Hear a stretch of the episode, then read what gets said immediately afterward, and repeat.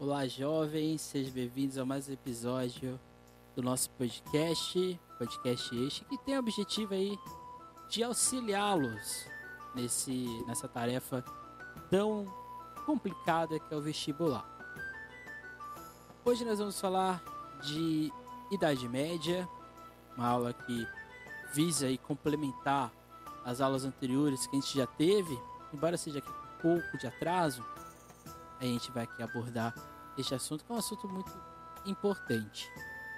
A primeira coisa que a gente tem que ter em mente que o vestibular tem cobrado nos últimos anos é desmitificar a lógica da Idade Média. Então o vestibular hoje já não trata a Idade Média como se fosse um período de atrasos, um período de inação de pensamentos dentro da lógica existente.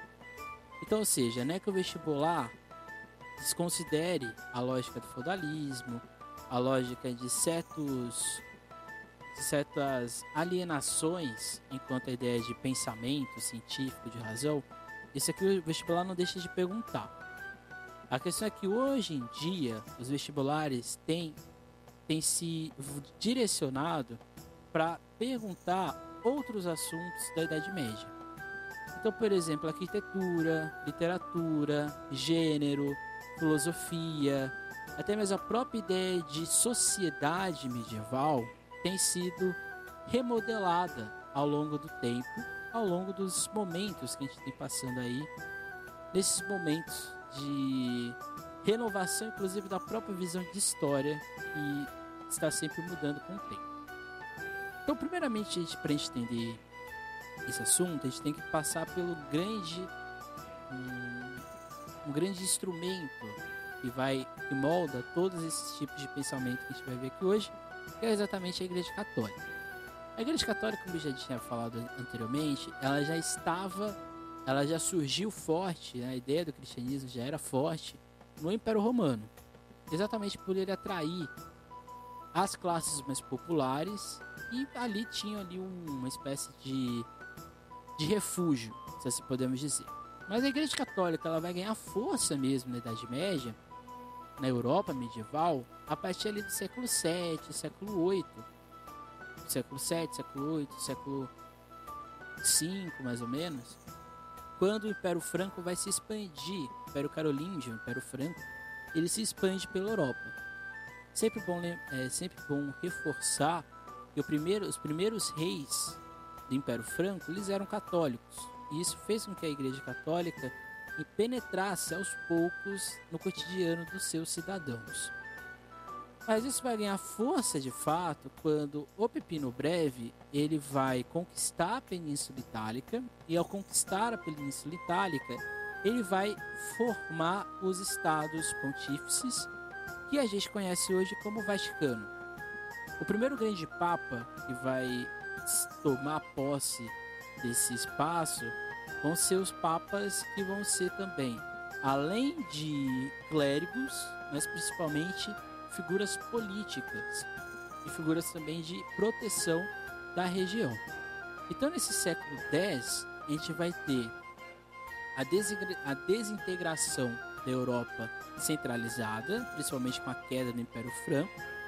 E a Igreja Católica, ela vai, como eu disse na aula de Idade Média, se tornar uma força política, acima de tudo, perante a sociedade e principalmente perante essa nobreza existente ou que, no caso, sobrevivia ainda.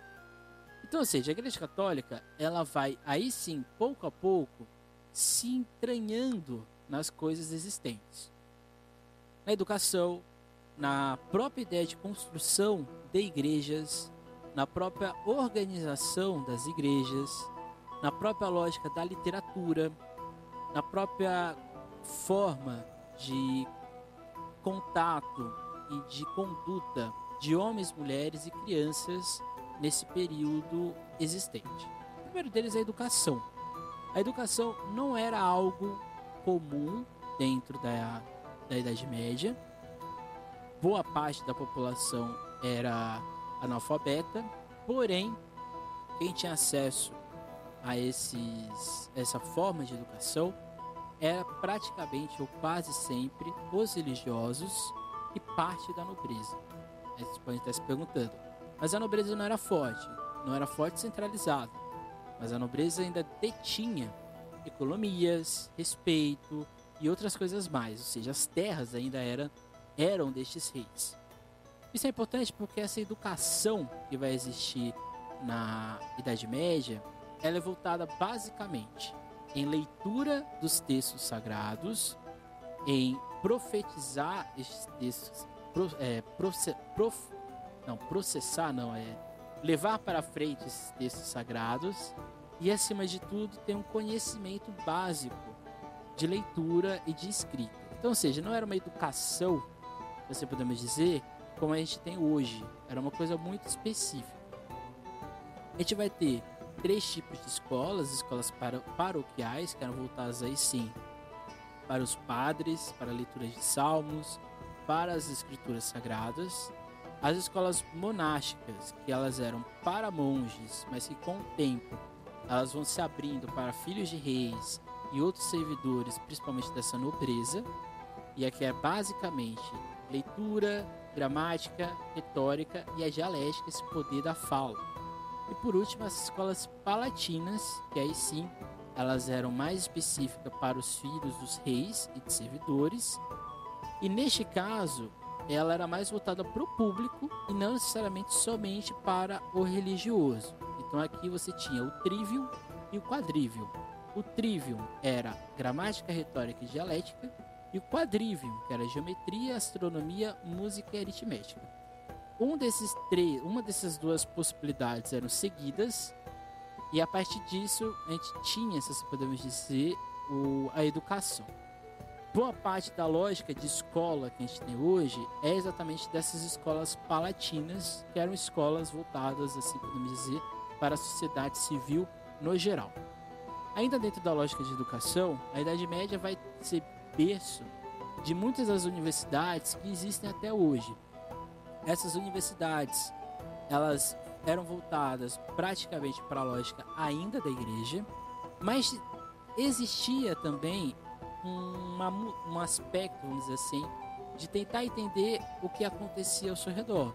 Era comum ter alguns conhecimentos de astronomia, alguns conhecimentos de arte, alguns conhecimentos de música, mas quase sempre estava voltado para ou para a igreja ou para as questões de sociedade. Então aqui a gente vai ter a Universidade de Bolonha, na Itália, a Universidade de Paris, na França, Sorbonne, a Universidade de Oxford, na Inglaterra, Montpellier, na França e assim por diante.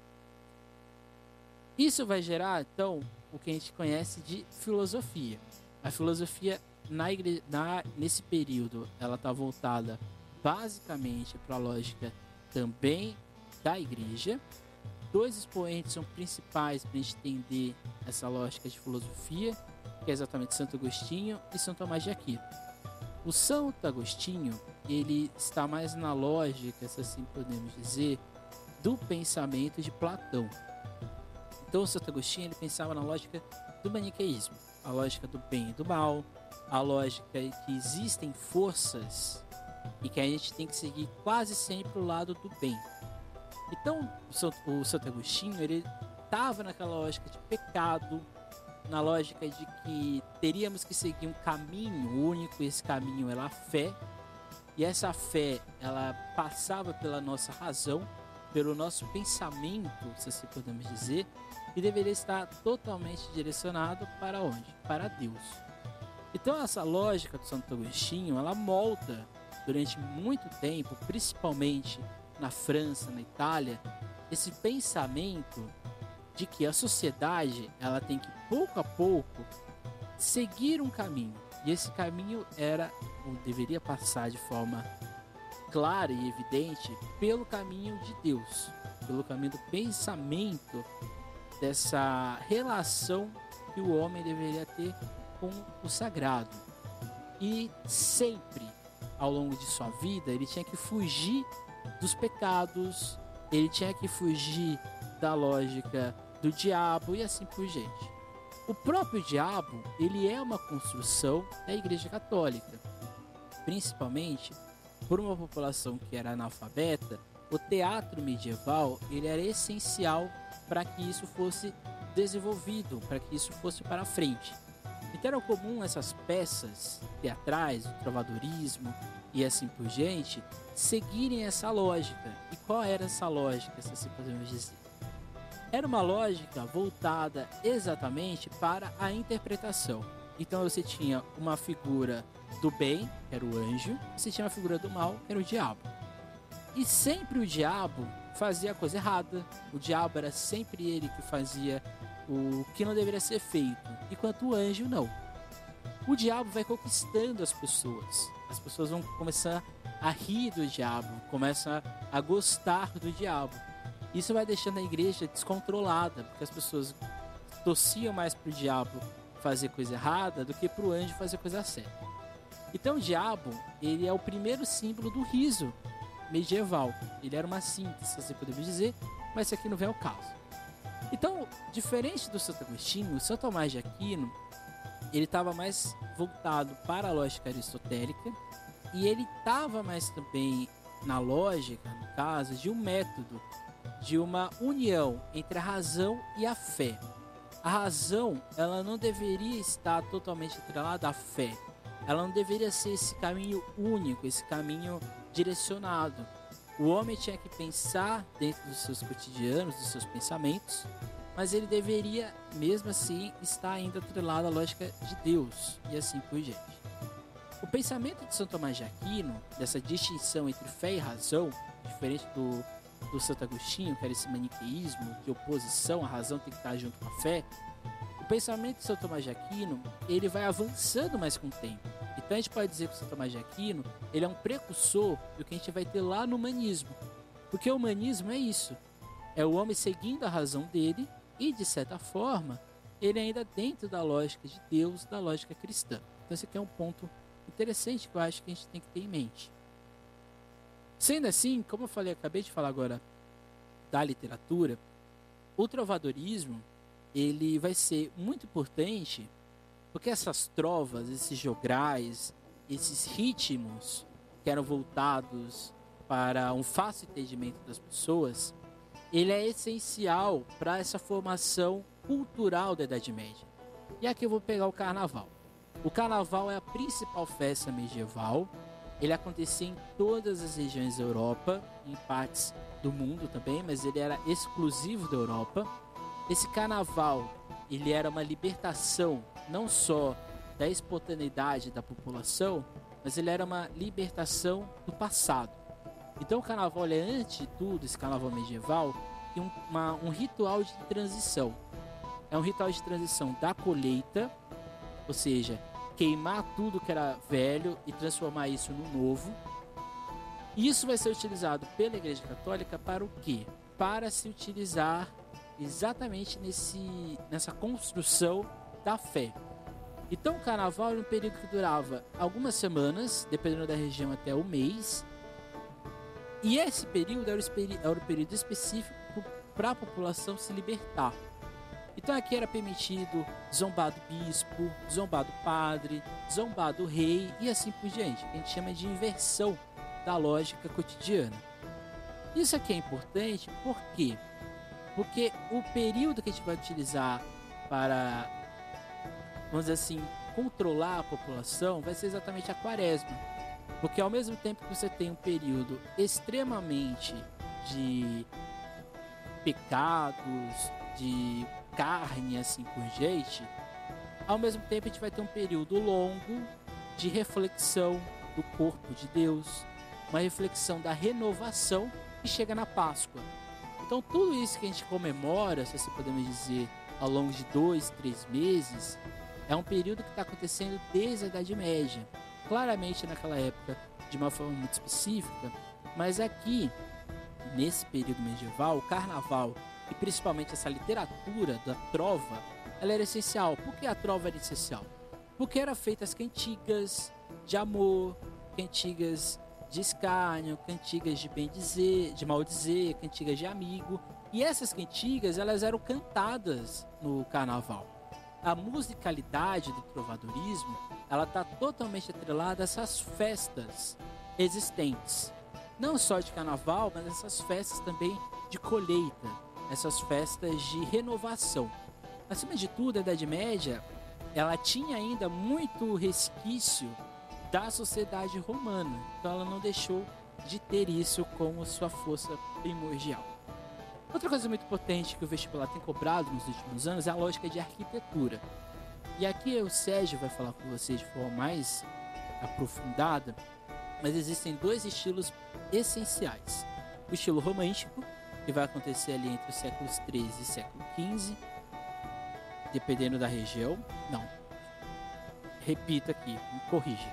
Entre os séculos 11 e século 13 a gente vai ter esse período romântico. E o gótico, que vai acontecer aí sim entre o século 12 e o século 15. São estilos que um se complementa no outro. No caso gótico, ele, era uma, ele se torna uma, um, um adendo do estilo romântico. No estilo romântico, ele é ele é voltado para construções feitas em pedra, então, ou seja, eram construções um pouco menores, não eram coisas tão assim vistosas. Eram igrejas em formatos de cruz e estilo de defesa. É romântico, no caso, por causa da construção dela. Então essas, essas igrejas românticas elas não eram tão altas como vão ser as igrejas góticas. Essas igrejas tinham poucas janelas e pouca iluminação, exatamente para gerar essa lógica do enclausuramento, essa lógica do pensamento, essa lógica da, da renovação e principalmente do pecado. As igrejas medievais elas eram muito enclausuradas. Elas geravam no seu no seu visitante a lógica de que ele tinha que confessar algo ou a lógica de que ele não pode errar. Então essas igrejas eram normalmente sem iluminação e sem ventilação exatamente para dar essa lógica do sufoco, essa lógica da mudança que a pessoa está ali querendo buscar, por isso que ela vai na igreja. E essas, essa construção romântica, ela vai ser, no, ela vai ser, vamos dizer assim, repensada no período gótico, que é o estilo gótico. O estilo gótico ele é feito diferente, com mais janelas, com mais portas de entrada. Os arcos de volta eles são um pouco mais ornamentados. As torres são em formato de pirâmide, então, ou seja, elas são bem direcionadas para o céu. Quanto mais, mais pontiaguda é a torre da igreja, mais perto do céu ela está, ou seja, mais perto da salvação também. E as paredes elas eram um pouco mais finas, porque elas não eram somente de pedra rústica, eram pedras um pouco mais lapidadas. Isso mostra que a arquitetura do período medieval ela também muda. Se no início era uma coisa muito de fortificação e de defesa, com o passar do tempo, essas construções passam a ficar mais leves, passam a ficar mais ornamentadas e passam a ter uma elaboração artística também diferente. Assim como a própria pintura. A pintura é, bidimensional do período medieval, ela vai se aprimorando, ela vai se reconstituindo até chegar um pouco mais no tridimensional e vai desaguar aí sim no período renascentista. Não é à toa que a gente tem dentro da história uma fase artística importante dessa transição entre essa lógica do bidimensional com esse tridimensional. E por fim, a mulher. A mulher na Idade Média é uma coisa muito complicada de estender. As mulheres elas não eram privadas por completo de fazerem certas ações que elas achassem interessantes, mas elas estavam pautadas em duas lógicas, assim podemos dizer. Uma delas era exatamente a lógica da Virgem Maria, dessa figura imaculada, e a outra exatamente do pecado, que é exatamente a figura de Eva. Então, ou seja, dentro da lógica de gênero da Idade Média, a gente está falando de uma lógica de patriarcado, uma lógica em que o homem responde sempre pela mulher e não a mulher pelo homem.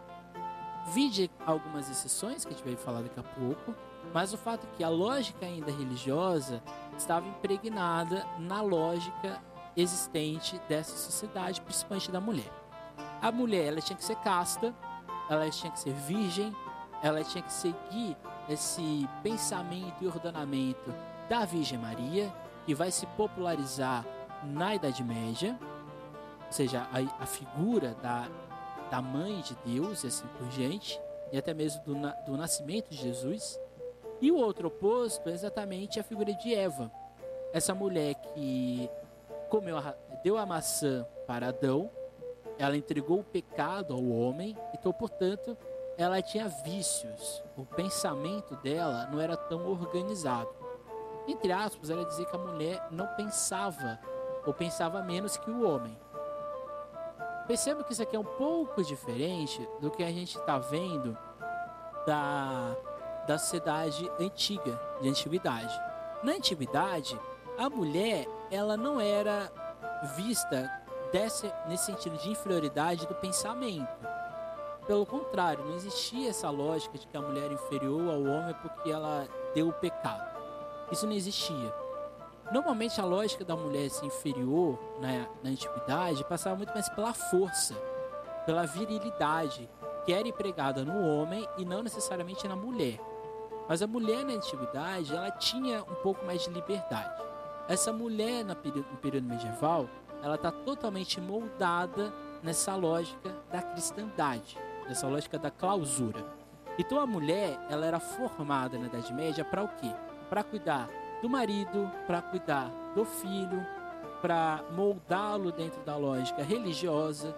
Então a gente percebe que uma do, esse movimento de falar que a mulher não podia agir como Eva, mas sim como uma virgem santa, é uma forma da Igreja Católica inculcar na população um, uma moral, uma ética. E no caso da mulher, tinha que estar voltada para isso. Isso quer dizer que a mulher ela não poderia ter certas liberdades? Não, ela poderia. Ela poderia aprender ofícios, ela poderia aprender questões básicas da casa, exatamente para auxílio do marido. Por exemplo, se o marido morresse, se eu tenho, sei lá, uma venda que faz sapatos, a mulher poderia herdar. Poderia não, ela herdava este serviço do marido para ela. Então era comum na Idade Média, quando o marido morria, a mulher assumir o trabalho dele. Mas aqui é um, é um caso para ficar bem claro, não era, não era sempre que isso acontecia, não era todo mundo que tinha vendas, que tinham posses, nesse sentido, no sentido de ofícios, né, de artes, para a mulher fazer. Nem sempre também a mulher continuava, é, ficava nisso até o fim. Normalmente ela transferia isso para o filho dela, que pegava do pai, mas era comum, muito comum, que as mulheres te fizessem esse serviço do lar e esse serviço também de auxílio no trabalho dos homens. Outro Outra possibilidade das mulheres era exatamente o estudo, mas esse estudo era um estudo voltado para o religioso, que é exatamente a lógica da freira, das madres. Essas mulheres que escolhiam o serviço religioso, elas ficavam exatamente no, no reduto de enclausuramento.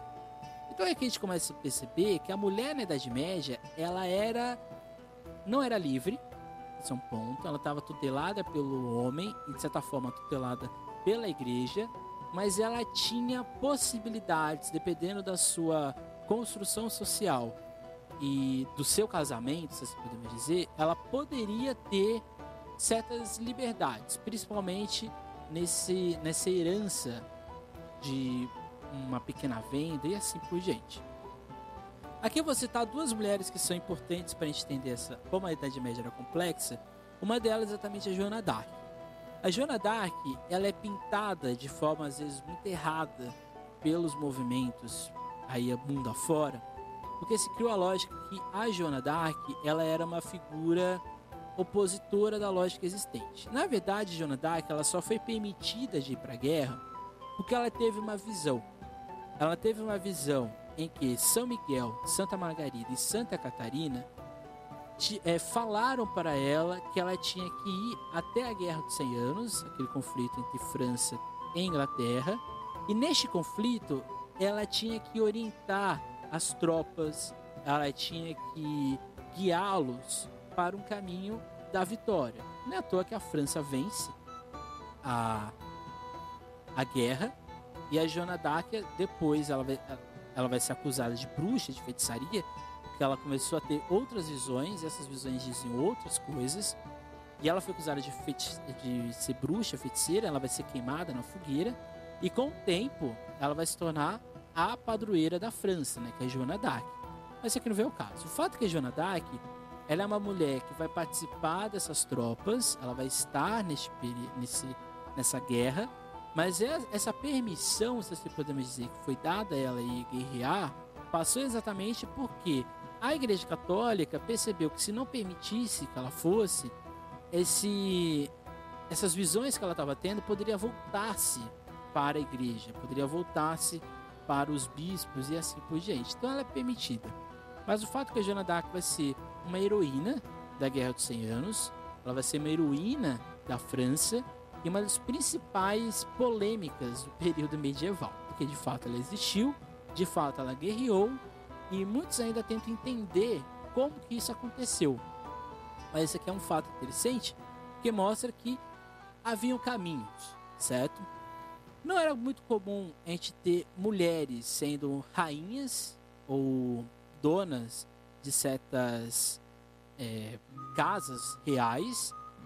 Isso foi mais comum na, na região portuguesa, na região ibérica, em que a gente vai ter uma rainha de fato, que é a Teresa de Leão, que ela é, vamos dizer assim, uma junção dos principais reinos ibéricos e ela vai ser considerada a rainha de Portugal, mas ela vai sofrer vários boicotes, vários ataques, até que ela abdica e depois ela morre. A outra figura que eu queria falar para vocês aqui, encerrando esse podcast, é a figura de Cristina de Pisano. É, a Cristina de Pisano era filha de um alquimista veneziano e ela foi uma das principais mulheres do período medieval no sentido do que ela promoveu. Ela é uma das primeiras também a organizar uma lógica de razão, uma lógica de virtude, em que ela juntou a ideia de fé, a ideia de pesquisas e a ideia de alquimia, ou seja, da química, e ela gerou ali uma espécie de razão, uma espécie de humanismo, se podemos dizer. Ou seja, a Cristina de Pisano, ela vai construir, de certa forma, uma, uma possibilidade da mulher se encontrar nesse período medieval. E no caso aqui, estava na literatura, mas principalmente nessa ideia do pensamento dentro da razão, dentro das virtudes, se assim podemos dizer. Então, ou seja, a Cristina de Pisano, ela é uma possibilidade, se assim podemos dizer, de como a Idade Média e como a mulher na Idade Média não era por completo, se assim podemos dizer, enclausurada ela era enclausurada, com certeza, de patriarcado, mas as, as mulheres tinham possibilidade de tentar entender quem elas eram dentro daquele contexto. Dentro disso, por exemplo, a própria ideia da expressão lesbiandade, a própria ideia da palavra lésbica, surge exatamente do pensamento da Cristina de Pisano, que exatamente está dentro da lógica existente da do entendimento, se assim podemos dizer, da sociedade medieval da época. Então, esse foi o nosso podcast de hoje. Podcast que a gente fala aí, tá falando aí do período medieval, esse período que é um período importante para vocês. Todo vestibular, seja ele de São Paulo, seja ele o Enem, vai cobrar de vocês coisas relacionadas ao vestibular, ao período medieval. Isso é importante porque porque o período medieval, ele muita coisa pode ser pedida para ele dentro do mesmo eixo de pensamento. Então por isso que ele é cobrado e por isso que ele nos ele gera essa essa empatia, não empatia, mas ele gera esse fascínio dos vestibulares de perguntarem coisas para vocês deste período. Então semana que vem a gente vai ter um podcast semelhante a esse, que a gente vai falar da sociedade moderna e a gente vai findar este assunto de fato. É isso, gente. Até mais. Tchau. Nunca esqueçam e nunca deixem de estudar.